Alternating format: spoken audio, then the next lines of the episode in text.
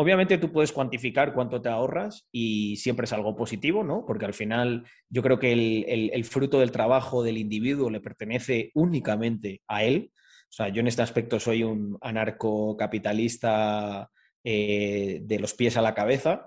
Sí que es verdad que luego soy pragmático ¿no? en el día a día y, bueno, pues trato de bregar con, las instituciones y, con el sistema que hay.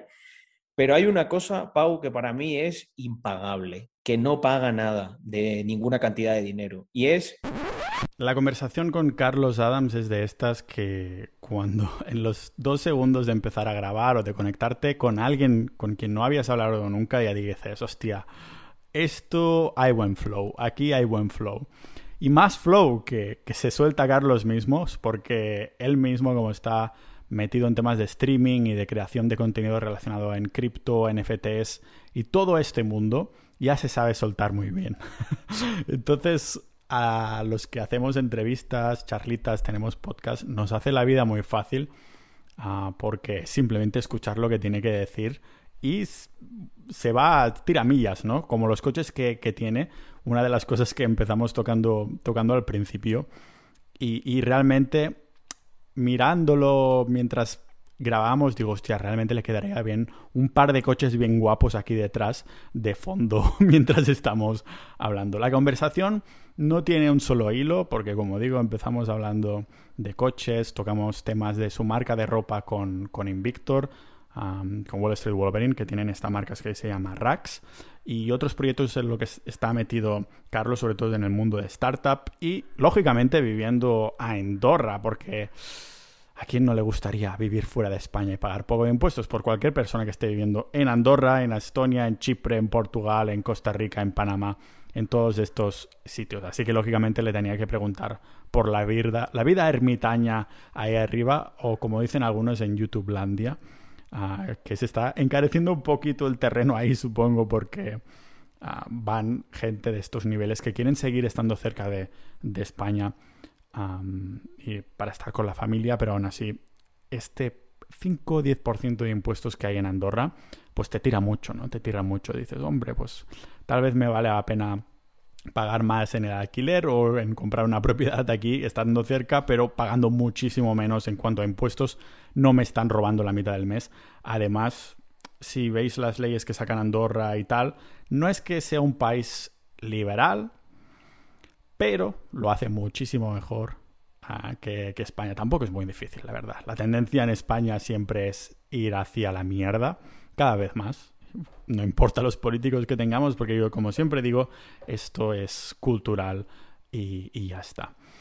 Como siempre, antes de dejaros con la entrevista, con la charlita con Carlos, dar las gracias a todos los miembros de Sociedad.ninja si queréis apoyar este contenido, estas conversaciones, también acceder a una comunidad multipotencial que nos interesan mil y un temas, somos apasionados de mil y una cosas y también escuchar episodios exclusivos con con miembros, recurrentes, invitados recurrentes y boletines únicos solo para miembros, pues entonces Sociedad.ninja, por menos de lo que cuesta vuestra cuota de autónomos al mes y por menos de vuestras pérdidas en cripto mensuales, podéis pasar a, a tener todo esto y apoyar mi contenido.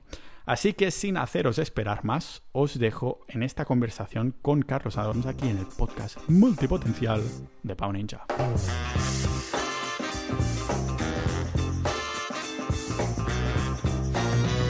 Estás en Andorra, ¿no? Estoy en Andorra, efectivamente. Tierra de sueños. En el bonito valle de Gran Valira. Yo vivo en la montaña, soy un, monje. Ah, pero es es ahí donde hay las pistas de para hacer esquí, snow y demás, sí, ¿no? Sí, sí, sí. Las mejores pistas, bueno, yo no soy muy entendido, pero dicen que las mejores pistas de Europa son aquí donde yo vivo. Sí, no sería muy difícil es que fueran las mejores de Andorra, ¿no? no, claro. en Andorra solo, hay dos valles, de hecho, y sí, este es el más conocido, en el que más se esquía, y luego hay otro, que es la zona de la Masana, que hay alguna pista, pero, pero es más pequeño.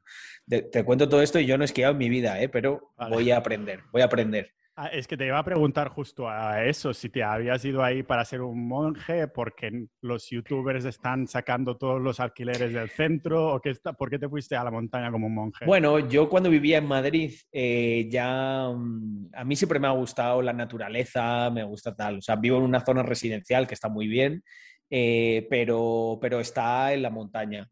Y pues yo lo que buscaba principalmente es un sitio que mm, en, Madrid tenía muy buenas vistas a la sierra y aquí quería tener buenas vistas. Y hay algo que a mí me gusta, lo de estar aislado, tal. Mi mujer también es muy así. Y pues siempre que quiero ir a cualquier sitio, cojo el coche y no, nada, vamos en un minuto. Y aquí está todo muy cerca. tampoco estoy tan lejos, ¿eh? O sea, estoy en un sitio relativamente cercano a Andorra la Bella. ¿Rollo a 5 o 10 minutos en coche o más? Sí, sí, sí, sí, no, 10 minutos como mucho. Claro, el, único problema es que necesitas sí o sí transporte. Bueno, yo lo miro problema porque no soy muy de coches ni cosas por el estilo. No sé si puedes... A mí me pasa lo contrario. A mí me encantan los coches. Es más, cuando yo vivía en Madrid, eh, yo hice un movimiento que para mucha gente sería un sinsentido. Yo vivía en el centro y tenía la oficina, eh, podía ir andando a casa y me, fui a las afueras, pues por dos cosas, porque me gustaba más estar en las afueras en general, la casa que tenía allí eh, pues era mucho más grande, más bonita, tal, y luego porque me gustaba muchísimo, me gusta mucho conducir y vi que esa ruta no tenía atasco, yo iba por la M40 y para mí era un disfrute ir en coche, mi coche ahí con mi música y tal, y sí, sí, Hostia, entonces significa que con lo ahorrado de lo que no se paga España, ya supongo que te habrás comprado un coche bien guapo, ¿no? Para, para hacer los trompos. Ya, ya, ya, me, ya me lo pillé antes de venir, un poquito antes de venir. Tengo ahí un precioso Porsche Cayman S. Eh, además, eh, no es de los nuevos, es uno de los antiguos porque a mí me gustan mucho los Porsche, los que son el motor Flat Six, el boxer de seis cilindros. Y voy bueno, a sentir como si supiera de lo que estás hablando, pero sí, sí, suéltalo para, para los Bueno, para quien, para quien lo sepa, para los que sean aficionados y lo sepan, me entenderán, ¿no? Mm. Es que, eh, bueno, Pau, a ti no te gustan, pero es que a mí es, vamos, lo que más me gusta del mundo. o sea, yo siempre digo. que no me gusten, ¿eh? No, simplemente bueno, ni me disgustan ni me gustan. Es como una zona neutra, ¿sabes? Es como te gusta dormir, te gusta respirar. Sí, bueno. Está bien. Está bien. Exacto. Eh, pues en mi caso, todo lo contrario. O sea, para mí, em, para mí los coches es como, como respirar, pero a nivel fisiológico. O sea, como me falte, me, muero, ¿no? Bueno, a ver, yo vengo de una familia que, que, era una familia humilde y durante mucho tiempo pues era solo un sueño, pero siempre lo digo un poco en broma, un poco en serio. Yo creo que yo soy un tío productivo y un tío que hace cosas por la pasión desenfrenada que tengo por, por esas máquinas y pues, sí, me gusta mucho trabajar y hacer cosas, pero para, disfrutar en, este ámbito.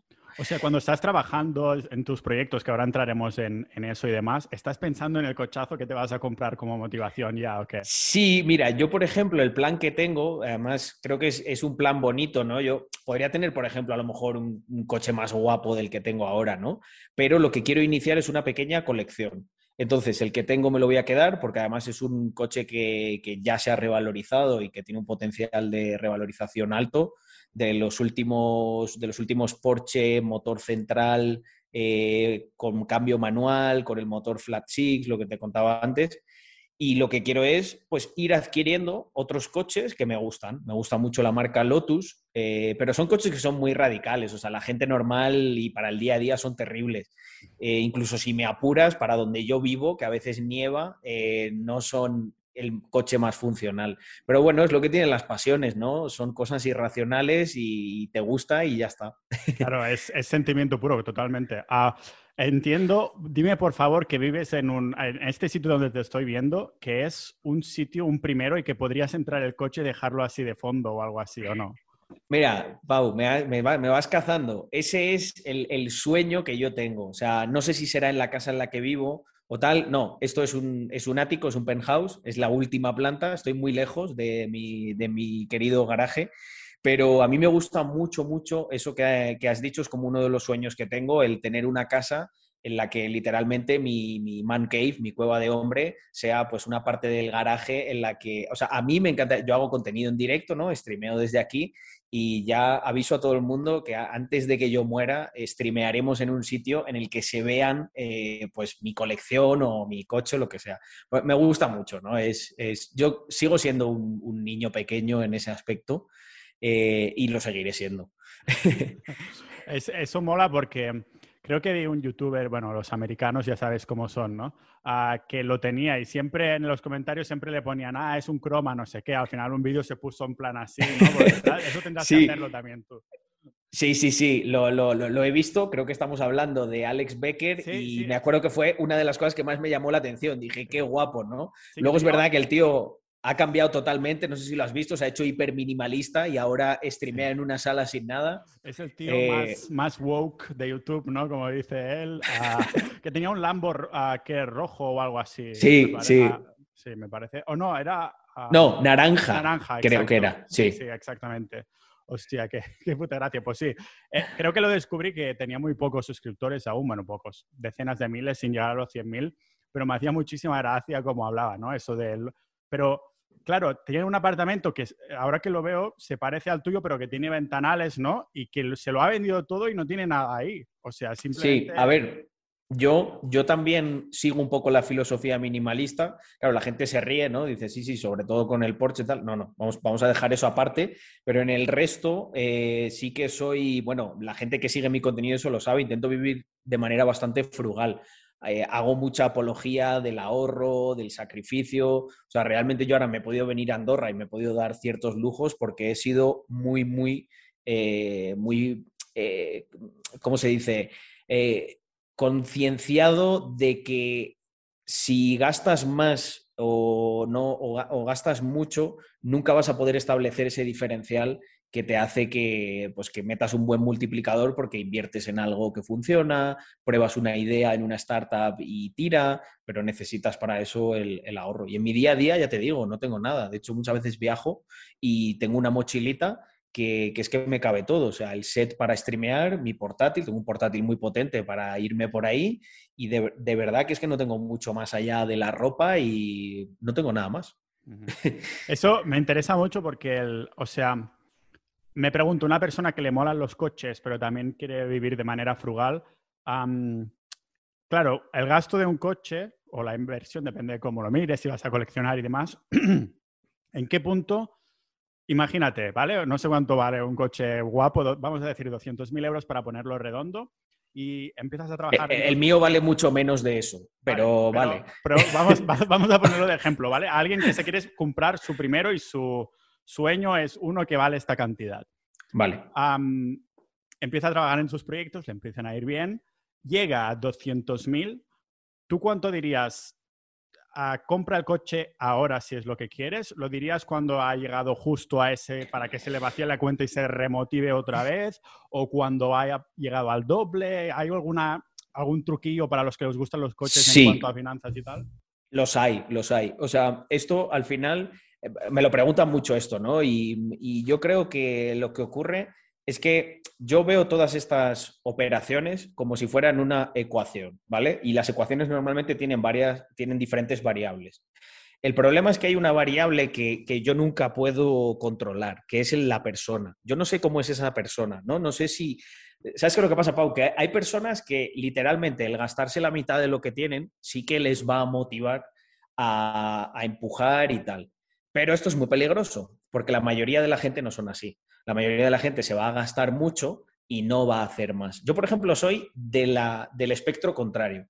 Yo cuando tengo esta dicotomía de me gasto, no, no, digo, todo, esto, esto lo hacemos mucho, ¿no? Para, para, malgastar. Me voy a comprar este, este móvil porque voy a hacer fotos más buenas y entonces ya voy a tener un perfil en redes mejor y tal. Bueno, pues yo lo hago al revés. Yo digo, ah, eso es lo que voy a hacer, ¿vale? Pues voy a hacerlo con el que tengo una temporada y si cumplo con lo que pienso que, voy a hacer y, que, el valor que me va a aportar ese gasto para convertirlo en una inversión, ahí lo hago. Entonces, con el tema, tú, me has preguntado directo, ¿no? De, oye, 200k, eh, ¿te lo gastas, no te lo gastas? Yo aquí tendría en cuenta tres cosas. Una, si ese coche de alguna manera te va a hacer que tú eh, generes más dinero, ¿sabes? Vas a hacer algo con él. Eh, yo, por ejemplo, con los coches no lo he hecho, ¿no? Pero con el tema de las casas, desde hace mucho tiempo, eh, desde que yo era estudiante, pues yo a lo mejor me iba a una casa más grande que la que me correspondía, pero lo hacía con un foco de inversión, de decir, oye, yo agarro estas tres habitaciones que me sobran, las alquilo y al final resultaba que acababa pagando mucho menos y ahorrando más que si me hubiese ido a una habitación normal. Esto con los coches es más complejo de hacer, pero hay gente que sí que lo puede hacer, ¿no? O dices, oye, mira, eh, en el caso de los youtubers, de la gente que hace contenido, puedo, yo te, ahí te compro que el tú tener un coche te puede ayudar a llegar a más gente, como una herramienta un poco de marketing, ¿vale? E, e, esa variable la contaría. Nos vamos al caso de a lo mejor una persona que, no, que e, esa variable no la tiene. No recomiendo que te gastes toda la pasta. Mira, yo soy un fanático de los coches y a mí, por ejemplo, lo que me ocurrió, que hablaremos más tarde, ¿no? Yo descubrí Bitcoin muy temprano. Y, las criptomonedas encajaron muy bien con mi filosofía de vida y con mis valores. Es el motivo principal por el que las holdeé, no porque sea un mega inversor. De hecho, probablemente sea un inversor muy mediocre. Pero las cosas en las que creo, eh, pues voy con ello a muerte. Yo me podía haber comprado el coche que tengo probablemente con uno con muy poca edad, con veintipocos o así. No lo hice. ¿Por qué? Porque si lo hubiese hecho, hubiese matado un, árbol de posibilidades y de, exponencialidad que me ha dado el ser más comedido, ahorrar, pensar que un día estás aquí, pero otro baja, y un poco tener ese, set de herramientas que es tener ahorro, tener ingresos fijos, tener inversión, eh, y al fin y al cabo, pues eso, tener una actitud que siempre está buscando eh, hacer un poquito más y gastar un poquito menos. Y claro, ahí yo si me hubiese comprado el coche, ¿qué hubiese pasado? A lo mejor sería un asalariado muy feliz, también te lo digo, ¿eh? y diría, pues mira, vivo para mi hobby y ya está. Pero el tema es que a mí me gusta hacer cosas y me gusta arriesgar, me gusta el mundo de la empresa, siempre me ha gustado invertir. Entonces, eh, pues bueno, decidí no hacerlo y ahora pues estoy en un punto en el que, ya te digo, yo creo que en cuestión de meses haré mi segunda adquisición, que es otro coche deportivo bastante imponente eh, y no va a representar un gasto muy grande, ¿sabes? Y luego, pues eso, pues también tengo muchas opciones, ¿no? Eh, si quisiera, puedo hacer un leasing, puedo financiar, puedo hacer 20.000 cosas. Si veo que lo necesito o que me sale una operación rentable, ¿no?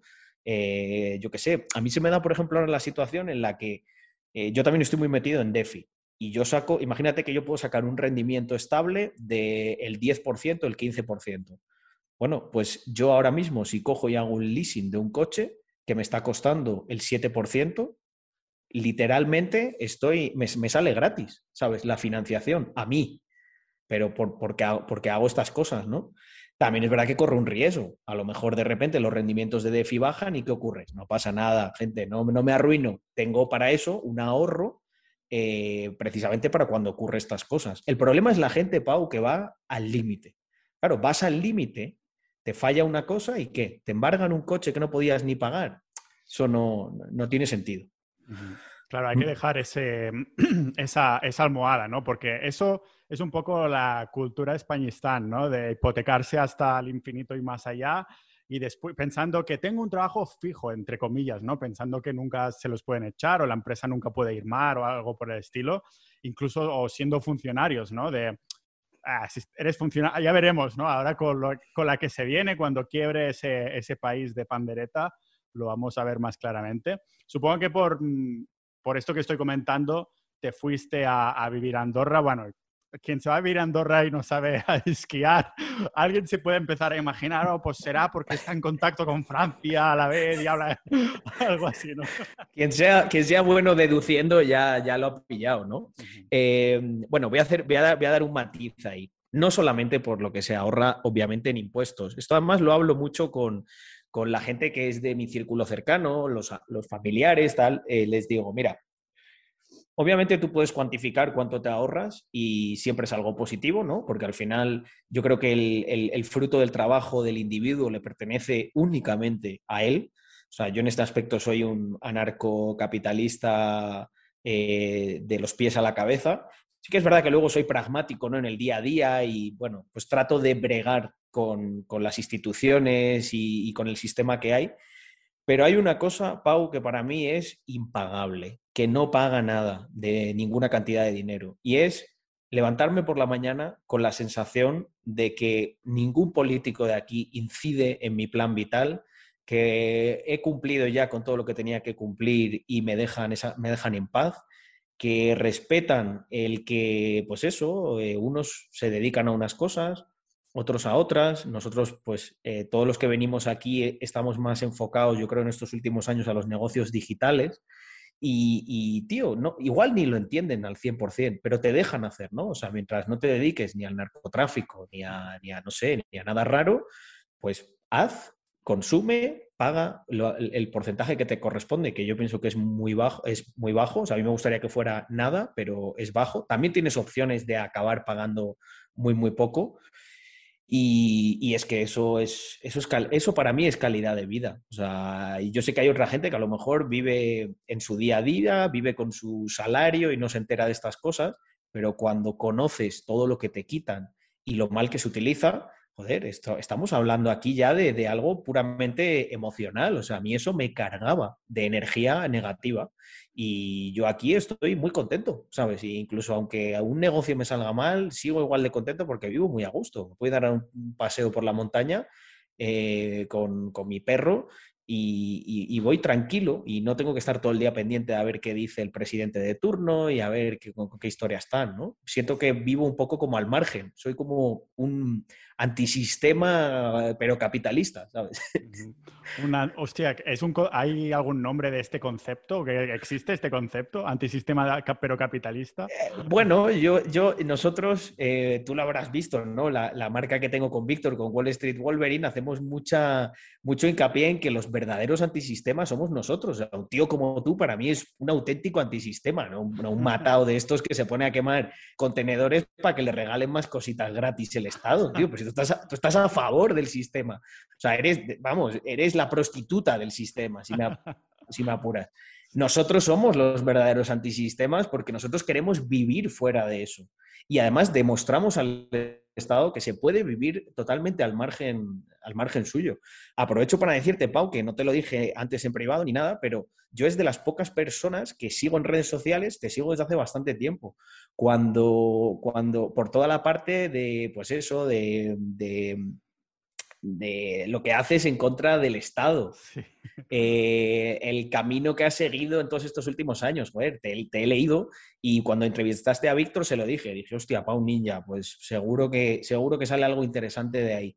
Eh, sabes que es un honor que un tío de Porsches, Lambos y cosas así, con su, piscina detrás y todo eso, me, me, diga estas palabras tan bonitas. De hecho, tengo pendiente a visitar Andorra y a ver si podemos quedar en un café. Estás invitado en un café o un buen chuletón o lo que sea. Invitado estás. Gracias, tío, gracias. Yo, ya sabes, tenía muchas ganas de, de entrevistarte también porque aún no hemos llegado ahí, porque te he preguntado, ¿y qué tal en Andorra y todo lo demás? Pero ¿qué te ha llevado a Andorra? O sea, ¿qué es herramienta, recursos? lo que haces básicamente es lo que te estoy preguntando.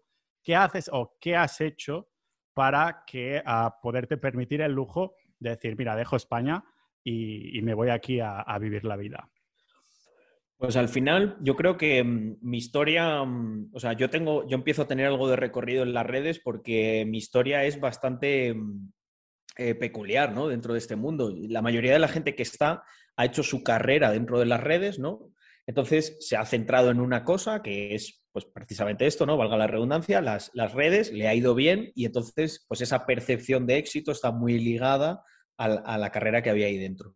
Yo ya tenía una carrera que considero que no iba mal, no iba mal, antes de, de, pisar cualquier, vamos, cualquier sitio con luces y con cámaras como estamos ahora. Y bueno, por casualidades de la vida, pues me junto con Víctor, que le llamó la atención, ¿no? Mi, mi, perfil, y él es el que me anima mucho. Dice, oye, tío, tienes que contar esto, tal. Yo el match lo hago con el contenido en directo, es lo que me flipa, me gusta muchísimo. Hago en el canal de Twitch es donde hago todo y de ahí se distribuye al resto de redes. Y al final, em, creo que está muy bien porque lo que me ha llevado a donde estoy es como un set de herramientas, ¿vale? Yo, yo lo veo así, yo soy muy tengo como un poco de sinestesia y, los ejemplos trato de imaginarlos como cosas físicas. Y mm, creo que esto también es algo bueno, ¿no? Porque ayuda a la gente a, entender los conceptos. Eh, yo, veo que una persona que quiere verdaderamente mm, eh, escalar en, su carrera profesional o, ser mejor de lo que era hace cinco años, tiene que entender que tiene que tocar muchos palos. ¿Vale? Tiene que ser una persona que sea ahorradora, tiene que ser una persona que sea sacrificada, que sea capaz de, posponer las recompensas que se quiere dar. Las recompensas van a llegar. Y lo que ocurre es que la mayoría de la gente se, duerme en esas mieles, ¿no? ¿Te va un poquito bien? Pues ala, ahora me voy a dar un premio porque me lo he ganado. Los que son capaces de que cuando les va un poquito bien siguen teniendo esa mentalidad de, monje, de no, no, estoy haciendo esto, tal, para, para un fin muchísimo mayor, lo que ocurre es que llega un punto en el que ese placer que te querías dar ahí a corto plazo, te lo puedes dar todos los días sin que represente algo sustancial de, tu ingreso o, o, que impacte en tus finanzas, ¿no? Eso por un lado.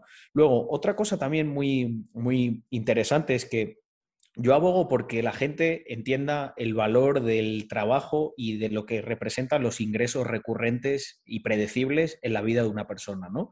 Nos encontramos, seguro que a ti también te pasa, muchos chavales que dicen, no, no, pero yo es que me quiero dedicar a las inversiones.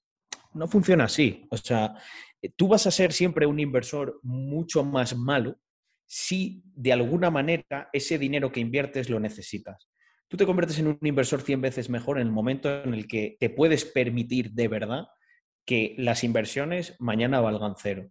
Totalmente de acuerdo. Em, yo esto lo definía con una frase eh, de, mira, he perdido dinero necesitándolo y he perdido dinero no necesitándolo. Y créeme, es muchísimo mejor perderlo cuando no lo necesitas. Porque en muchos casos acabas descubriendo la manera de cómo recuperarlo, de cómo solucionar eh, ese embrollo. Pero cuando lo necesitabas, lo que ocurre es que la mañana siguiente se te produce un problema mayor. Como necesitabas eso, no vas a sufragar ese otro coste o, te va a ocurrir algo que te va a quitar el foco. Ya no, te, vas, a tener que preocupar ni de las inversiones, te vas a tener que preocupar de, pagar a quien le debías dinero, de pagar la renta, de buscar un trabajo, etcétera, ¿no? Entonces, em, he contado ya tres, ¿vale? Luego, aparte del trabajo, tener esa mentalidad, la, la, actitud yo creo que marca la diferencia, ¿no? Una actitud siempre proactiva, creativa, ¿sabes? De hacer cosas. Yo nunca, nunca cuando trabajaba llegaba a casa y me sentaba ahí en el sofá. Yo siempre llegaba y estaba con algo. Y es curioso, ¿no? Porque en esa época estaba con cosas y, a veces, pues muchos amigos, ¿no? Entre comillas, que tenía en esa época, te soltaban comentarios un poco insidiosos, ¿no? Y de, pero ¿eso que haces te genera algo sirve para algo, ¿no? Y digo, bueno, estoy empezando. Eh, claro, ¿qué ocurre? Cuando eres dedicado, muchas de esas cosas que parece que no tienen ningún impacto empiezan a generar, empiezan a generar ingreso, empiezan a escalar, etc. Y ahí es cuando todo el mundo te empieza a preguntar que cómo se hace y tal. Y es más sencillo de lo que parece, al menos para mí. Simplemente lo que tienes que hacer es, ser constante y ser dedicado y dar un poquito más de lo que la media, que en mi opinión está muy baja, o sea, no es fácil, no es difícil dar un poquito más de lo que hace el español medio. Eso es lo que te posiciona mucho mejor. Y por último, a ver, hemos hablado de eh, inversión, eh, ahorro, eh, tener un trabajo. Ah, vale. Y esta parte creativa también hay una faceta que es la del mundo de las startups. Yo estoy bastante relacionado con, las startups y esto es algo que ha sido un salvavidas para mí. Por ejemplo, yo el, principal el principal monto que tenía en inversión era en criptos en los últimos siete años. Las criptos a veces pegan unos bajones inhumanos, o sea, de perder el 80 al 90%. Cuando, cuando estaba abajo, yo a lo que me dedicaba en esa época era a construir cosas, iniciar pequeños negocios, etcétera, intentar escalarlos, etcétera. Entonces, no perdía el tiempo cuando las inversiones estaban bajas, lo que me permitía acumular conocimiento y más capital. Y entonces, como también seguía invirtiendo cuando estaba bajo, cuando volvía a subir, se producía un efecto multiplicador no solo de la inversión, sino del tiempo que yo había invertido en esa época en la que a priori no había que hacer nada, ¿no? Por ejemplo, ahora estamos con un mercado bajista y yo se lo digo a la gente, pero es el mejor momento para, para construir, para hacer cosas. Porque cuando tú empiezas desde aquí abajo, el multiplicador que metes cuando vuelve a subir es el más grande. Luego además se ponen como, como, como pollos locos mirando los gráficos diciendo, no, tenía que haber invertido aquí. Vale, pues estamos en ese aquí. Y, lo que ocurre es que la gente no está preparada para estar aquí y te vienen con la cantinela de, no, es que he perdido mucho, es que tal, ¿dónde está el ahorro? ¿Dónde eh, está eh, esa startup? Claro, eso lo sabes tú de, buena pasta, de, experiencia propia, porque eres una de estas personas que no muchas personas conocen. No muchas personas conocen un early adopter, ¿no? Un, alguien que empezó a comprar cripto hace muchos años. ¿Tú cuando empezaste a comprar cripto fue un poco el, el meollo de la cuestión que te, que te dio esa, esa libertad en cuanto más financiera y demás? No en el corto plazo, en absoluto. Lo que es más bien, bueno, a ver, es que es relativo, ¿no? O sea, yo ya, a lo mejor, por ejemplo, en el 2018, cuando fue el otro, el, otro bull run, ya podría haber dicho, vale, dejo el curro y me dedico a solo a esto, ¿vale? No lo hice y no me equivoqué, porque luego eso cayó muchísimo. O sea, las habría pasado canutas, o a lo mejor tenía que haber vuelto a currar o hacer alguna cosa. Yo al final me lo tomé como, vale, eso está ahí, continúa creando fuentes de ingreso que sean predecibles, ¿vale? Por un lado, está, la, más lógica es el curro, ¿vale? Todo el mundo tiene que tener un curro. En mi canal tenemos ahí, cuando me dicen, ¿cuál es tu criptomoneda favorita? Le decimos curro coin, ¿vale? ¿Tienes curro coin? ¿Holdeas curro coin? No, no tengo. Pues es lo primero que tienes que hacer. Búscate aunque sea un trabajo en un puto McDonald's. ¿sabes? Porque es la manera en la que esos 400 euros los vas a tener todos los meses. Y a partir de ahí es donde ya llega la magia. Eh, pero como no tengas eso, no puedes. Y, lo que ocurre es que yo se lo digo a la gente, la gente dice, joder, pero invertiste en Bitcoin en 2013 y claro, piensan que soy multimillonario. Quiero que todo el mundo sepa que en 2013 yo era una persona que comía arroz con tomate, ¿vale? En un cuarto de estartalado de estudiante y que eh, como subalquilaba habitaciones, me sobraba un poquito, pero hablo de muy poca pasta, para invertir en eso. Pero fui invirtiendo poco a poco. También hice minería, reinvertí una parte de lo que gané en el primer bull run haciendo minería y ahí sí que cacé algunas cosas que, me, dieron un multiplicador muy bueno. Y lo que ocurre es que a día de hoy sigo un poco con la misma filosofía. Los gastos de vida y las cosas los sufrago con el cash que me generan las empresas y los proyectos en los que estoy. Y los holdings los sigo teniendo ahí porque yo al final, como me veo ¿no? a futuro, es como o sea, como un gran terrateniente, ¿sabes? De ese universo digital que estará, eh, estará sostenido en, Bitcoin y en las blockchain. Pero no, me dice la gente, no, pero ¿y cuándo vas a vender? ¿Pero vender el qué? ¿Para qué voy a vender? ¿Para comprarme un qué? ¿Un coche? Pues no lo necesito eso. ¿Sabes? Como mucho, como mucho utilizo como colateral algo de lo que tengo para, para, para coger cash. Pero es, ahí es donde falla la gente incluso gente que, maneja pasta, ¿no? En cuanto ya hacen un multiplicador, pues pum, me compro un coche. Vale, fantástico. Sí, mm. tío, es, es como, mola mucho verlo así en perspectiva, ¿no? De, alguien que tiene una, mentalidad similar a, a, la mía y de la de muchos oyentes, estoy seguro de, de esto de Estamos, aguantando aquí y eso va para largo, ¿no? Aún así, tú te miras como el mercado actual que está haciendo en plan como si fuera drama. Yo de vez en cuando me lo voy mirando y como en mi comunidad también hay gente ahí que, lo vamos comentando y pone sus gráficas y cosas por el estilo, es inevitable que yo lo siga. Pero tú estás ahí mirando un poquito, yo qué sé, drama, tal. Me, hace gracia, Pau, porque a mí me pasa, me pasa un poco lo que te ha pasado a ti. O sea, yo no lo miraba mucho, pero pues ahora que tengo presencia en redes y tal y me preguntan, me, casi que me obligan a mirarlo más. Pero eh, yo tengo un poco esa mentalidad de, yo a lo mejor estudio un proyecto, lo veo, me gusta, y de verdad, si lo compro, lo compro pensando que lo voy a tener 3, 5 años, 7, 10, ¿vale? Eh, y la gente, no, pero ¿y si baja? No, yo si compro algo es porque, porque lo tengo. Entonces, esta operativa te permite no tener que estar muy pendiente de los gráficos, al menos en el corto plazo. Yo he llegado a chulear muchas veces ahí en el, en el stream de decir, pues creo que llevo dos semanas que ni lo he mirado, ¿sabes? Pero es verdad que en especialmente este último año, eh, sí, porque además estamos construyendo producto que está dentro de las blockchains y lo tenemos que mirar. Pero mm, te voy a contar algo. Creo que empiezo a mirar los gráficos de manera, bueno, prácticamente diaria, eh, pero ya mucho más preparado. A mí no me afecta. O sea, y yo lo veo eso. Cuando pega un bajón o no sé qué tal, o sea, a mí me ven que es como, ah, vale. y ves a la gente en plan, no, pero ¿y esto tal?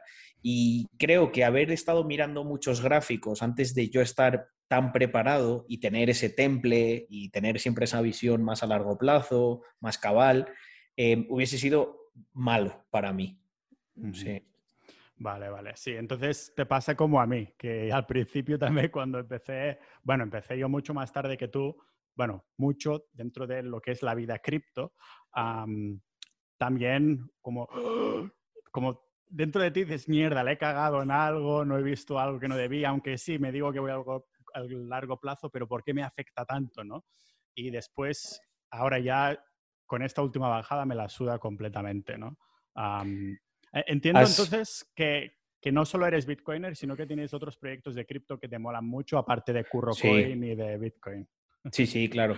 Eh, mira, un apunte de eso que dices. Al final lo que te ha ocurrido, Pau, es que has entrenado a tu estómago, que es mucho más importante que nuestra cabeza. De verdad, no hay que ser extremadamente inteligente para ganar pasta, eh, en concreto en el mundo de las inversiones. Fíjate que en otras cosas sí que creo que sí, pero en las inversiones es más una cuestión de estómago. El problema es que todo el mundo tiene, hay una frase de, de, Mike Tyson que me encanta, que es todo el mundo tiene un plan hasta que le dan un puñetazo en la cara, ¿no? Pues, pues, pues esta es una analogía perfecta de lo que ocurre día a día en, las inversiones, ¿no? Todo el mundo tiene un plan, te lo cuentan, no, mira, voy a hacer esto, ¿no? Y además tal, y de repente ves cómo ese plan, por un choque emocional que representa pues, que tu portfolio ha bajado un 40%, se va a la mierda. ¿sabes? Y ahí es donde, ahí es donde la gente penca. Los que son capaces de mantener la cabeza fría. Por ejemplo, el tema, si al final vais a ver que está todo interconectado, ¿no? ¿Por qué me gusta tanto el ahorro? Porque cuando te pega una bajada del 40% y los fundamentales para ti no han cambiado y dices, hostia, pero si es que a mí el proyecto me gusta, bueno, el mercado parece que lo, lo descarta por ahora, pero el proyecto me gusta. Si encima te pilla con ahorro, lo que puedes hacer es eh, comprar ese proyecto con descuento aumentar tu exposición gastando menos. Pero claro, cuando, cuando va todo tan desbarajustado, pues no puedes. No, es que no tengo ahorro. Estos que, por ejemplo, cogen y, no, voy a comprar, Bitcoin es el futuro, tío, ¡pum! Y compran todos sus ahorros en 60k. Claro, normal que estén con una depresión ahora mismo. Pero si te das cuenta, al final el truco es, o por lo menos lo que a mí me ha funcionado, es ir un poco como a contracorriente de, de tus deseos, de tus emociones. Tal. Es quitar esa parte de animal y elevarte como, como un ser consciente que verdaderamente puede coger las riendas de, su vida y hacer lo que dice que va a hacer, ¿sabes? Pero es difícil. O sea, es más, fácil decirlo que, hacerlo. Yo eso lo, reconozco, pero se entrena. Ah, totalmente, porque desde que empecé el, el, podcast fue un poco a la par de que cada vez me volví más bitcoinero, ¿no? Investigando, preparando episodios y todo lo demás. Y llegó un punto en el que dijo, eh, dije, gente, he dejado de ser inversor, ahora soy ahorrador de Bitcoin y ya de lo otro me olvido completamente. Y ha, sido un poco la estrategia que he ido siguiendo, ya te digo, eh, una vez sí que soñé que Bitcoin se iba a 3 dólares o algo así. Ah, y, fue de hace tres meses, me parece, que me levanté y dije, coño, pero, o sea, no estaba ni con la ansia y yo me decía a mí mismo, no, no me afecta, y realmente no me afectaba. Eso fue un sueño muy raro y ya está, ¿no? Entonces es... pero aparte de, mm, de, Bitcoin y demás... Yo... Sí, dime, perdona. No, no, iba, solo a decirte una cosa que es muy graciosa, que me ha recordado un montón a, como una especie de meme que tengo yo en el canal, que yo les digo que, joder, que todos los que entráis más tarde, no, sé en qué año entraste tú, no, pero hay mucha gente que ha entrado hace nada, hace un año, ¿no? Digo, tío, pero si vosotros sois unos privilegiados, porque vosotros sabéis que, mira, puede bajar, puede subir, pero esto ya se va a quedar. Yo vengo de una época donde mi mayor temor, Pau, era encontrarme la mítica imagen, si quieres en la edición la puedes poner, la imagen del FBI ¿sabes? De este sitio ha sido eh, cerrado, ¿sabes? O sea, te lo juro que mi mayor temor era que un día abrir la cartera, ¿no? Y decir, vale, me ha salido esta imagen, adiós, ¿no? Entonces, eh, yo creo que eso ya no va a pasar, o sea, obviamente no se va a ir a tres y si se va es porque ha ocurrido algo mucho peor, ¿no? Y que nos debería preocupar más. Sí, rollo. Porque, bueno, por una guerra no se va a ir, pero a lo mejor si hay una guerra nuclear, a lo mejor la cosa cambia, ¿no? ¿Qué crees que debería ocurrir en este sentido? Bueno, yo, esto, esta es también otra faceta mía. Yo intento vivir eh, mi, mi, día a día como una persona normal, pero eh, me preparo eh, como un paranoico hiperpirado eh, para el futuro, ¿vale? ¿Cómo, ¿Qué es esto? Por eso vives en la montaña, eres un prepper y yo quiero ser prepper, en verdad te lo digo, ¿eh? Mira, em, hoy estaba en una conversación ahí con, con pues, una persona que me ha ayudado un montón, que es un poco como un mentor, ¿no? Eh, trabaja en una de las empresas del IBEX 35, tal, y yo le decía, tú te ríes mucho, pero probablemente yo te tuviera que dar cobijo a ti si hubiese una guerra nuclear, porque yo estoy aquí entre montañas, tengo un sótano, puedo aprovisionar comida, tenemos electricidad, tal. O sea, eh, hay un libro que yo me leí que, me, gustó mucho porque me ayudó a, a entender esta filosofía, lo escribió eh, un ex CEO de Intel, la, empresa de ordenadores, y se llama Solo los paranoicos sobreviven. Eh, ¿Qué quiere decir esto? ¿Que animo a la gente a que sea un puto paranoico antisocial? Tal? No, no. Es lo que decía antes. Yo en mi día a día vivo como una persona normal, pero yo me preparo para el peor de los escenarios en el futuro. ¿Eso qué implica? Pues implica que creo que todo el mundo debería tener pues por ejemplo, un sitio o tener idea de dónde se podría refugiar si, dónde, si, si, si ocurre un evento de, dimensiones catastróficas. Em, creo que todo el mundo debería tener algo de oro, y hablo de oro físico o de un oro accesible en un sitio en la eventualidad de que eso, de que ocurra pues, una guerra nuclear, ¿no? Podría ser un ejemplo. O que caiga un puto meteorito y joda la Tierra. Eh, ¿Necesitas esto en tu día a día? Probablemente no, pero en el caso de que lo necesites, el no tenerlo es un precio muy alto a pagar. Esto es como los seguros, ¿no? Oye, ¿tú cuántas veces te has chocado con el coche? Pues, pues tú, por ejemplo, que no lo utilizas, Pau, muy, muy pocas, ¿vale? Yo, yo ninguna. de hecho, de eh, una vez hace años el Fiat Panda de mi madre. Fue un choque así muy como muy ligero, pero igualmente me, me, jodió y dije, putos coches de mierda, nunca me voy a comprar un... bueno, da igual. Bueno, pero eh, podríamos estar de acuerdo en que la mayoría de personas paga un seguro y no lo utiliza cada día. El tema está en que en el momento en el que lo tienes que utilizar, no tenerlo es un, es un precio muy alto a pagar. Pues esto es extrapolable a todo lo que hemos hablado también antes, ¿no? El tema del ahorro a lo mejor no necesitas tener 15.000 euros ahí ahorrados de fondo de emergencia, pero créeme que tenerlos cuando los necesites va a marcar muchísimo la diferencia eh, respecto a no tenerlos. Sí, totalmente. si salimos un poquito de, cripto, antes has mencionado la, empresa Rax. Si nos puedes comentar un poquito el, proyecto, de qué va y, y, cómo de involucrado estás tú, qué estás haciendo y demás.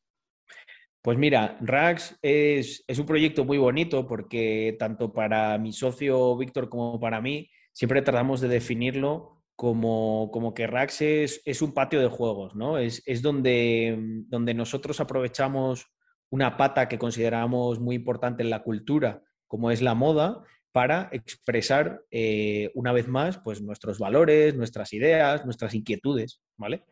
Mm, y, lo que ocurre con Rax es, eso, ¿no? Eh, al final yo vengo del mundo de las startups y sé cómo es la estructura de, montar un pequeño equipo, de escalarlo, eh, conocía bien ese mercado, el mercado de los accesorios, la producción textil, de zapatillas, etcétera, etcétera.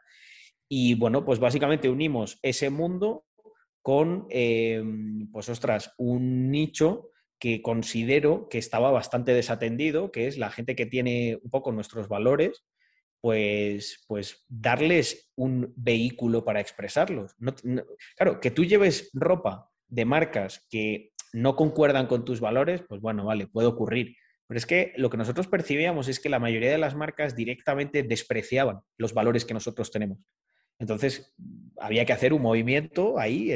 ahora a lo mejor ya no lo parece tanto, pero en el momento en el que lo, que lo iniciamos fue bastante valiente, ¿no? Cualquiera te hubiese dicho, tío, si haces una marca, no hay ciertos temas, hay ciertas cosas que no, te posiciones, no los toques. Nosotros hacíamos bandera de esos temas. Tenemos grandes hitos, como por ejemplo, eh, pues eh, hicimos una campaña a modo de troleo de un chino con una mascarilla produjimos unas 200 mascarillas, creo, y creo que fuimos la primera marca de España que dio mascarillas a, a, su, a sus seguidores, ¿no? Nos criticaron muchísimo al principio, nos rindieron pleitesía después. Eh, pues así estamos constantemente, ¿no? Tenemos un diseño que pone fact tax, ¿no? Que le, que le jodan a, a, los impuestos. Y al principio fue muy irreverente y probablemente la gente pensaría que nadie iba a llevar eso. Y hoy en día consideramos que es un icono dentro de la comunidad pues, libertaria, la comunidad de empresa. No todo el mundo lo lleva, pero casi todo el mundo lo conoce y lo respeta, que es lo más importante. Sí, uh, vi también además que esto hace a lo mejor unos meses, que habíais hecho como un diseño que estaba como atado a un NFT o algo así y el que tenía el NFT se llevaba un porcentaje. Si me puedes comentar algo del tema. Correcto. Sí, Luego, oye, Pau, una cosa, te veo, te veo como a cámara lenta. No sé si es problema de conexión mío o algo. Yo también hace, hace un rato que me estoy viendo, que me estoy como congelando. Puede ser que sea. Ah, la, fibra, la fibra de Andorra no creo que esté fallando. Creo que tiene que ser algo a veces, de Costa Rica. A, veces falla, a veces falla. Vale, el audio se escucha perfecto y eso. Te lo digo para, para avisarte. Sí, mientras el audio esté así, yo creo que no hace falta cortar tampoco. Uh, vale, simplemente vale, vale, por si no, que... me, no me mires la calva ni los labios. No, no, no. no te, digo por si, querías reiniciar. No, no, lo digo para que no, no te enamores, Carlos. No me mires tan fijamente. escúchame, escúchame tranquilamente y así no tenemos que reiniciar. Sí, sí, si me Perfecto. Este, eh, esto, estábamos, sí, hablando del, del, tema este de nuestro diseño que ligamos a un NFT.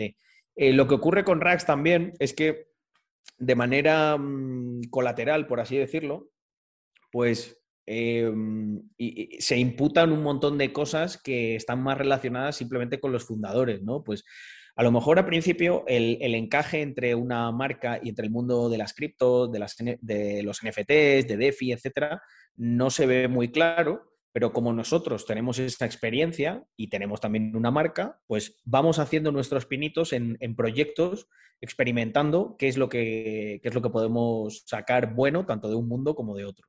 En este proyecto en concreto, lo que se nos ocurrió, o sea, al final, la lógica era que eh, tú, por un lado, cuando tú compras un diseño, especialmente de una marca como la nuestra, que es una marca pequeña, obviamente no lo vas a comprar por, por, la calidad de textil del producto o la calidad-precio, ¿vale? Nosotros tenemos una buena calidad, pero lógicamente nos obliga a ser un poquito más caros de lo que te podría costar una camiseta de la misma calidad en un Zara. ¿Por qué? Bueno, podríamos hablar un montón de esto, ¿no? Pero por una cuestión de economía de escala, de volumen, es, es imposible para una marca pequeña alcanzar eso. Entonces, partiendo de esa base, la gente a ti te compra por el diseño, por lo que proyectas, etc. Entonces, ¿dónde reside el valor realmente? Ahí.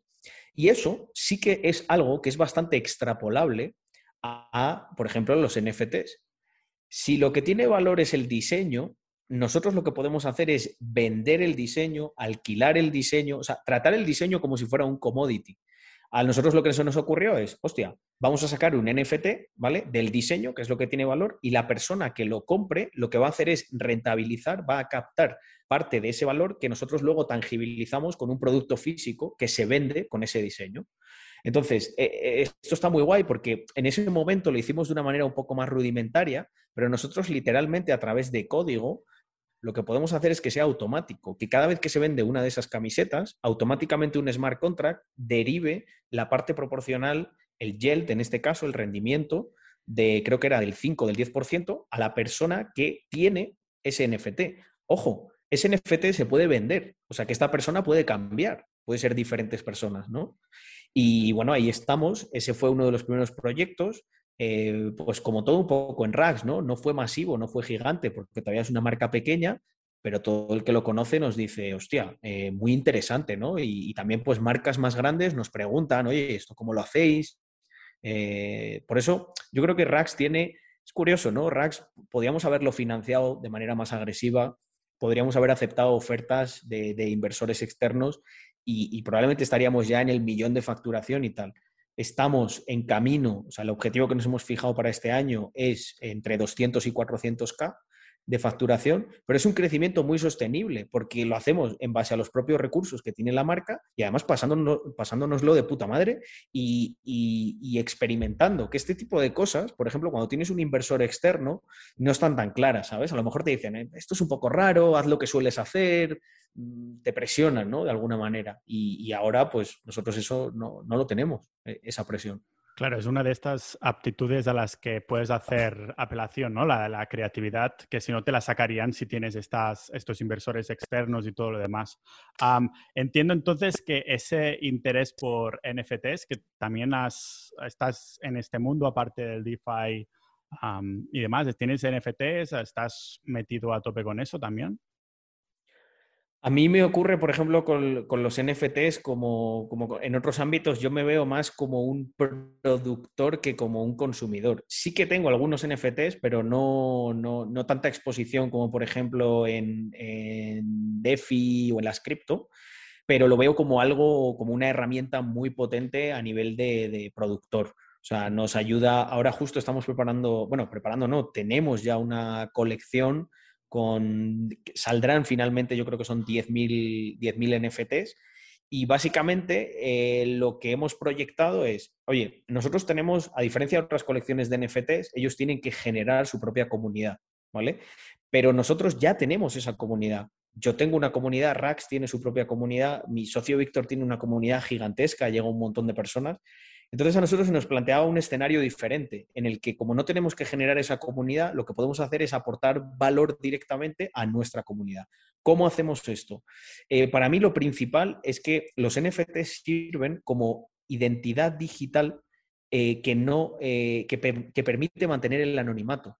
Y esto es muy interesante, porque yo, tú, vale, ya hemos perdido el anonimato porque tenemos una exposición pública, nos dedicamos a eso, ¿vale? Eso tiene sus cosas buenas, sus cosas malas. Pero el que nosotros y las personas que pertenecen a nuestra comunidad se puedan identificar entre ellos a través de las diferentes redes, eh, e, esto es muy potente, ¿no? Porque con Rax nos ocurría una cosa que, a, mi juicio, joder, es, muy bonita, ¿no? Hay dos personas que se encuentran, imagínate esta situación, ¿no? Esto ha ocurrido muchas veces y nos lo han contado. Una persona que lleva una sudadera de Rax y, una, y otra persona que va por la calle y lleva una camiseta de Rax. Claro, ellos se ven y es como, hostia, yo sé que, o sea, yo sé que tú, que tú y yo tenemos algo de lo que hablar, ¿sabes? O que nos vamos a llevar bien. Y ha habido gente que se ha conocido así, ¿no? Y me dice, pues conocí a un chico en mi ciudad porque llevaba un producto de Rax y ahora hemos creado una empresa juntos, ¿sabes? Como, o sea, increíble. Pues imagínate poder hacer esto a nivel digital. O sea, nosotros lo vemos de la misma manera. Si hay dos tíos que se cruzan por ahí en Twitter y tienen una de foto de perfil, uno de nuestros Mr. Crypto, hostia, se puede producir ahí la magia de que digan, hostia, tienes este, no sé qué. Y luego, a partir de ahí viene ya lo, mejor, que es nosotros, al tener esa identidad digital, eh, nosotros podemos programar un montón de funciones. Yo podría mañana crear un evento en Andorra, que de hecho lo vamos a hacer, vamos a hacer un evento presencial en Andorra, y yo puedo repartir el ticket a las personas que tienen un Mr. Crypto o a ciertas personas que tienen ciertos Mr. Crypto. Si quiero hacer un evento, por ejemplo, mucho más exclusivo o de gente que con más poder adquisitivo o lo que sea, ¿no? Pero em, luego si mezclas esto, por ejemplo, con el e-commerce, también hay muchas posibilidades. Nosotros lo que podemos hacer ahora en nuestro Shopify es que una persona con su NFT se identifique. Y entonces sabemos que eso es un identificador único le podemos llevar a una tienda que solo está disponible para esas personas o dar una serie de beneficios que solo están disponibles para esa persona. Entonces, bueno, tenemos eso. Eh, como yo también estoy muy metido en, en, DeFi, pues podemos hacer cosas muy chulas, ¿no? Por ejemplo, la gente cuando compre los Mr. Crypto, en vez de coger, y como hacen muchas colecciones que son un poco sucias, que cogen y hacen un cash grab, ¿no? Eh, que lo compran, se llevan la pasta y ya la te has quedado con NFT muy bonito y no hago nada. Nosotros, por ejemplo, hemos pensado en utilizar lo que es la parte que nos corresponde a Víctor y a mí, porque hay que descontar lo que se lleva el equipo, y literalmente crear un treasury y ese treasury utilizarlo para hacer cosas. Por ejemplo, podemos generar rendimiento de ese treasury y repartir una lotería o repartir un rendimiento proporcional a todos los que holdean nuestro Mr. Crypto. Entonces, yo creo que en nuestro caso es, va mucho más allá de una colección de NFT al uso, ¿no? A lo mejor hay alguien que nos está escuchando y dice, hostia, es que vosotros tenéis mucho para hacer. Claro, y además no es, que te lo prometa, es que ya lo hacemos. O sea, yo ya tengo un protocolo de DeFi que es mío, junto con otros eh, eh, tres socios, cuatro socios, perdón. Eh, ya tenemos una comunidad, ya tenemos unas redes que llegan a un montón de gente, ya tenemos un sitio en Andorra que nos presta el, recinto para alojar hasta 200 personas y hacer un evento. Entonces, claro, nos permite básicamente optimizar el coste logístico de todas esas cosas. Imagínate repartir un rendimiento, Pau, eh, a la manera tradicional. Pues tendría que ir al notario, tendría que, decirle al banco que le ingrese eh, esto a esta persona, tendría que justificar por qué le hago un ingreso recurrente que si no es una nómina que es. Sí, o sea, es que de verdad, es quien no, lo, quien no entiende la funcionalidad de todo esto y el uso, es porque, valga la redundancia, no entiende lo que, lo que hace y lo que soluciona. Pero ya has visto que, joder, son tres ejemplos muy, muy claros de cómo nos ayuda a optimizar la operativa de una manera, es que no te puedo ni calcular lo que ahorramos. O sea, es muchísimo. Sí, entiendo que mm, el contenido que creas y tal está centrado en todos estos mundos, ¿no? Porque, porque veo que respiras no solo, la pasión, no, solo la pasión del coche, sino también todo lo que es el mundo cripto, DeFi y todo lo demás. ¿Me puedes hablar de, este, de este producto DeFi que has mencionado que tienes?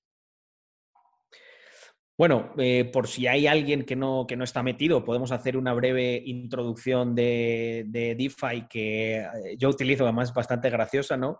Eh, yo le digo a la gente, mira, lo que nosotros hacemos es exactamente lo mismo que hace tu banco con tu dinero y que además de no darte nada, tiene los huevos de cobrarte comisión. ¿Eso ya? ¿Lo tienes identificado? Bien, pues nosotros hacemos exactamente eso, solo que te damos el 95% del rendimiento que generan tus ahorros y tu dinero y nos quedamos con un 5% para sostener el propio protocolo, etc. Y aquí dirá alguien, hostia, ¿y cómo coño hacéis eso? ¿no? Si es muy caro operativamente el mover el dinero, invertirlo, etc. En nuestro caso concreto, nosotros tenemos varios productos, pero me voy a centrar en, en los que están desplegados. Nosotros no nos inventamos el dinero de la nada. Nosotros damos servicios financieros. ¿Qué son estos servicios financieros? Los hay de varios tipos, ¿no? Por un lado está el, lending, ¿vale? Los protocolos que prestan dinero. tú puedes coger ahora mismo tus bitcoins, ¿vale? Los utilizas como colateral y hay protocolos que te prestan dinero en una stablecoin. Por ejemplo, en USDC, en, en, en Tether, en lo que sea. Y tú eso ya, pues haces lo que quieras, o inviertes en otras cosas, o lo mueves, o lo que sea, o lo utilizas para financiar un proyecto tuyo en blockchain. Hay otros protocolos que lo que hacen es, eh, sirven, son como es, los exchange, ¿vale? Los DEXs, seguro que mucha gente los conoce, incluso opera con ellos, que lo que hacen es, en vez de que haya un ente centralizado que aporta la liquidez de los pares para cambiarlo, lo que permite es que cualquier persona entre y aporte su liquidez. De todos esos cambios se cobra un fee y pues nosotros básicamente lo que hacemos es aportar liquidez en muchos de esos DEXs y cobrar de esos fees. ¿Vale? esa es otra fuente de ingresos. Luego, se me ha olvidado decir una cosa, cuando prestan, no te prestan así al tuntún, te cobran una pequeña tasa de interés.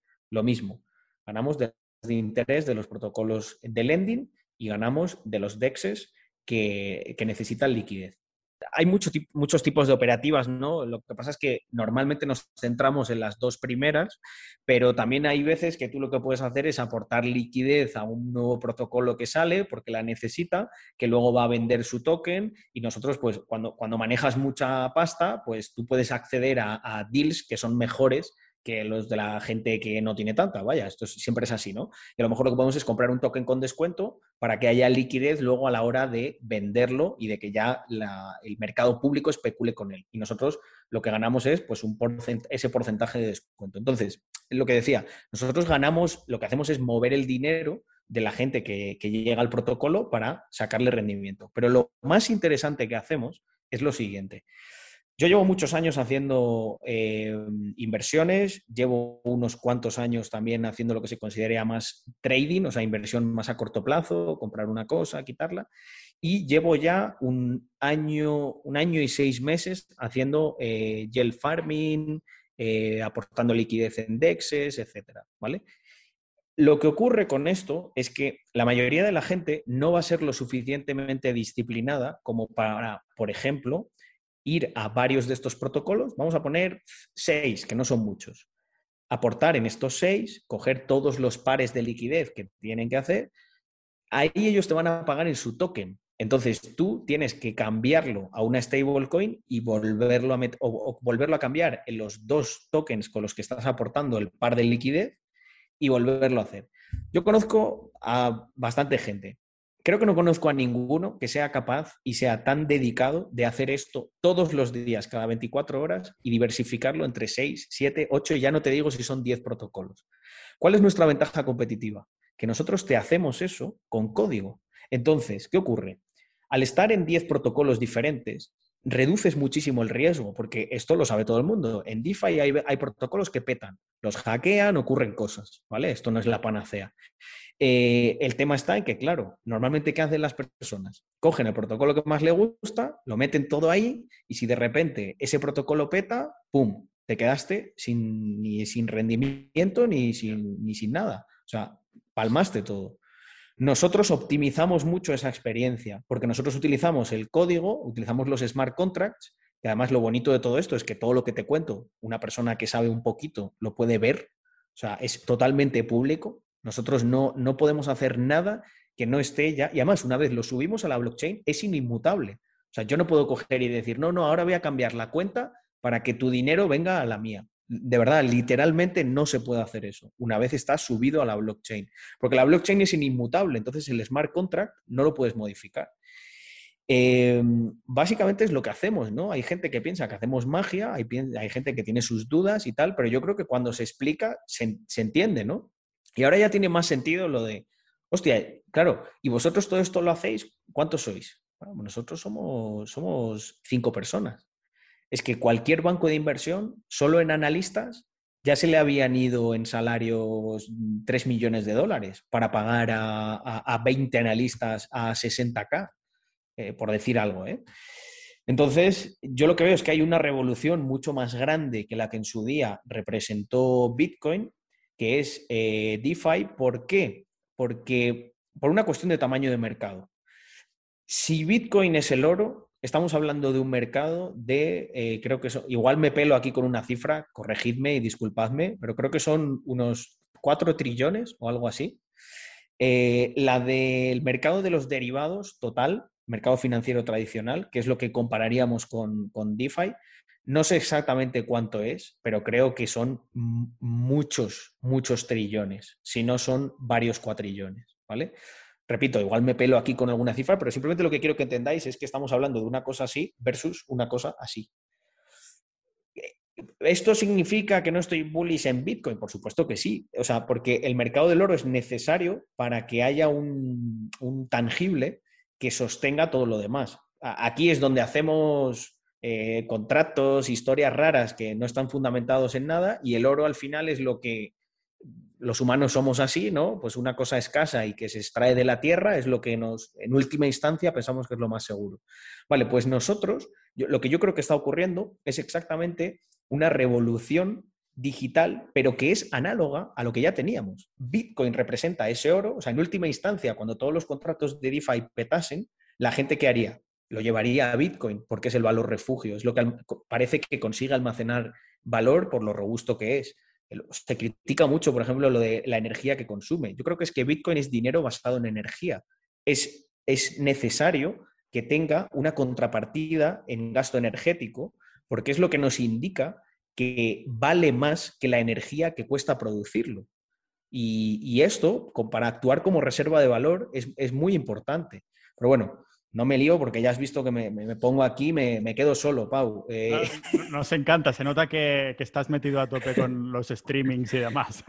¿Qué, ¿Qué, haces en tus streamings? Es decir, ¿comentas cosas de, la economía, de cripto, de DeFi, de este mundo o es absolutamente de, de todo lo que te pele en ese momento? Empezó, empezó siendo un... Bueno, ha habido una evolución importante, ¿no? Porque yo al principio lo que, lo que veía muy potente era, hostia, Víctor, vamos a montar em, el proyecto de Rax, yo lo que quiero hacer es como una especie de reality en el que contemos todas las cagadas, todas las cosas que nos han funcionado, etcétera, y que, vean retransmitido en directo en, en, un canal de Twitch todo cómo desarrollamos Rax y cómo lo llevamos de cero a, por ejemplo, un millón de facturación. Y que vean todo, todo, todo, ¿no? Eso funciona y está guay, pero no, hay, no da suficiente contenido para llenar, pues, las, no sé cuántas horas he streameado, pero llevaré llevar unas 3.000 o algo así, o sea, son muchas. La gente, además, em, la gente te pregunta y tú tienes que hacer, o sea, tú tienes que estar ahí para resolver las inquietudes, ¿no? Esto es, ese es el mercado, o sea, tú vas con una idea, el mercado te dice otra y tú te vas adaptando. Pues al final lo que ocurrió es que el programa se convirtió en un mix de, pues eso, de mis experiencias, charlamos. Soy un tío que tiene una parte técnica y una, y una parte muy, eh, a lo mejor, pues eso, soy muy quirúrgico, ¿no? Me gusta el trabajo bien hecho, etcétera, pero luego también soy un tío muy divertido y me gusta hacer bromas, me pongo a bailar, hago, hago el idiota un montón. Y yo creo que este es un mix muy bueno porque la gente aprende cosas que son, o sea, no tocamos temas, nosotros no hablamos de, la prensa del corazón y de cosas eh, banales, hablamos de, temas que yo creo que son de calado, pero lo hago de una manera bastante divertida. Entonces, hasta ahí, esa fue la evolución que llevó el programa de Rackstalk, que se ha quedado con el nombre de, pues, la charla de Rax, ahí está. Pero claro, con la parte de cripto, de DeFi, de NFTs, pues la gente preguntaba muchísimo de eso y tal. Y al final decidí hacer un programa aparte, que lo hago por las mañanas, me voy tomando un cafecito, tal, o a veces lo hago por la tarde también, con el café de la tarde, que se llama Holder Report, y es pues eso, como un, ahí hablamos de, hablamos un poquito de actualidad. Eh, yo no, yo no hago tutoriales de cómo hacer cosas y tal, o sea, yo intento explicar, eh, me gustan mucho los insights, ¿sabes? Esas cosas que solo te da la experiencia, el haber cometido muchas cagadas y que sirvan un poco como de guía, ¿sabes? Yo no te voy a decir exactamente lo que tienes que hacer, pero sí que te, creo que te puedo ayudar bastante a tener ese mindset y esa actitud que va a hacer que tú con la cripto que a ti te guste, con tu novia que te apoya o que no te apoya, con tu entorno, con todo eso, que tú consigas sacar lo mejor de ti. ¿Sabes? Porque al final no hay, yo no creo ¿no? en esa enseñanza de, en este curso te voy a dar las claves para tal. No critico los cursos porque de hecho además me, lo piden un montón y alguno acabaré haciendo, pero creo que es más bien, o sea, la gente tiene que entender que ellos tienen que poner mucho eh, de su parte y por eso me centro tanto en la actitud de la gente esa actitud siempre proactiva de, decir, yo voy a descubrir la manera de, cómo encaja en mí esto y cómo lo hago grande. Ah, claro, tienes que tener una actitud proactiva en algo así, ¿no? Porque yo únicamente estoy metido en, Bitcoin y ya está, también tengo un poquito de, oro físico, ah, pero uh, como digo, tienes que tener una actitud proactiva porque parece que tienes que mover muchísimos hilos para sacar esta rentabilidad al mundo DeFi. Y, o sea que tienes que... Eh, un boomer no se va a poner con DeFi. O sea, esto ya son para las próximas ah, generaciones que, que no les tiene que hacer palo hacerlo, ¿no? Poniéndome un poquito cabroncete, un boomer debería haber ahorrado lo suficiente y tener una vida lo suficientemente tranquila como para no tener que entender DeFi, sino simplemente aportar un poco de su ahorro ahí y que eso le produzca un rendimiento y viva bien. Si no lo ha hecho, pues tiene dos opciones. Una, o romper el paradigma de boomer y ponerse a entender todo esto y reciclarse, cosa que el 99,99% no va a hacer, ¿vale? Eh, o buscar a alguien que, le ayude un poco en esto, ¿no? Pues que hable con su hijo, que, sea abierto de mente, cosa que yo creo que, por ejemplo, en la generación de los boomers es complicado. Esto lo veo mucho con, mi familia, con mi propio padre, ¿no? Eh, a mí se me dan a veces situaciones muy, muy absurdas, o sea, de, no, esto tal, digo, a ver, papá, o sea, a mí me, a mí me pagan 120 euros la hora para contratarme como consultor de negocios. O sea, si yo te digo una cosa que creo que puede ser mejor de tu negocio, yo no te digo que yo tenga la razón al 100%, pero hazme, caso, prueba. Si te funciona, genial. Si no, no pasa nada. No, hemos arriesgado mucho, vamos a la siguiente. Pero yo me encuentro mucha, en, la generación de los boomers, me encuentro mucha reticencia a lo que es el cambio, la experimentación, etc. Ellos, ellos viven en un mundo que ya no existe, yo creo, que es el mundo de entré en una empresa y me jubilé en esta empresa. Nadie, prácticamente yo creo que nadie de, los que nos está escuchando, su plan vital va a ser ese. Va a haber muchos más cambios porque hay más incertidumbre. Y más con los tiempos que, vienen ahora. Ah, lo, que está bastante, lo que está bastante seguro es que te vas a comprar un segundo cochazo. Vamos a estar pendiente de tus redes para verlo, así que vamos a dejar las, ah, las notas del episodio, tus proyectos y demás.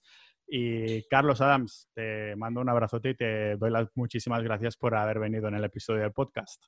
Bueno, Pau, te devuelvo ese abrazo. Ha sido un auténtico placer, macho, estar contigo. Y ya sabes, si te vienes por Andorra, estás, invitado a, a un buen chuletón, que ya he visto que estás ahí quieto a tope.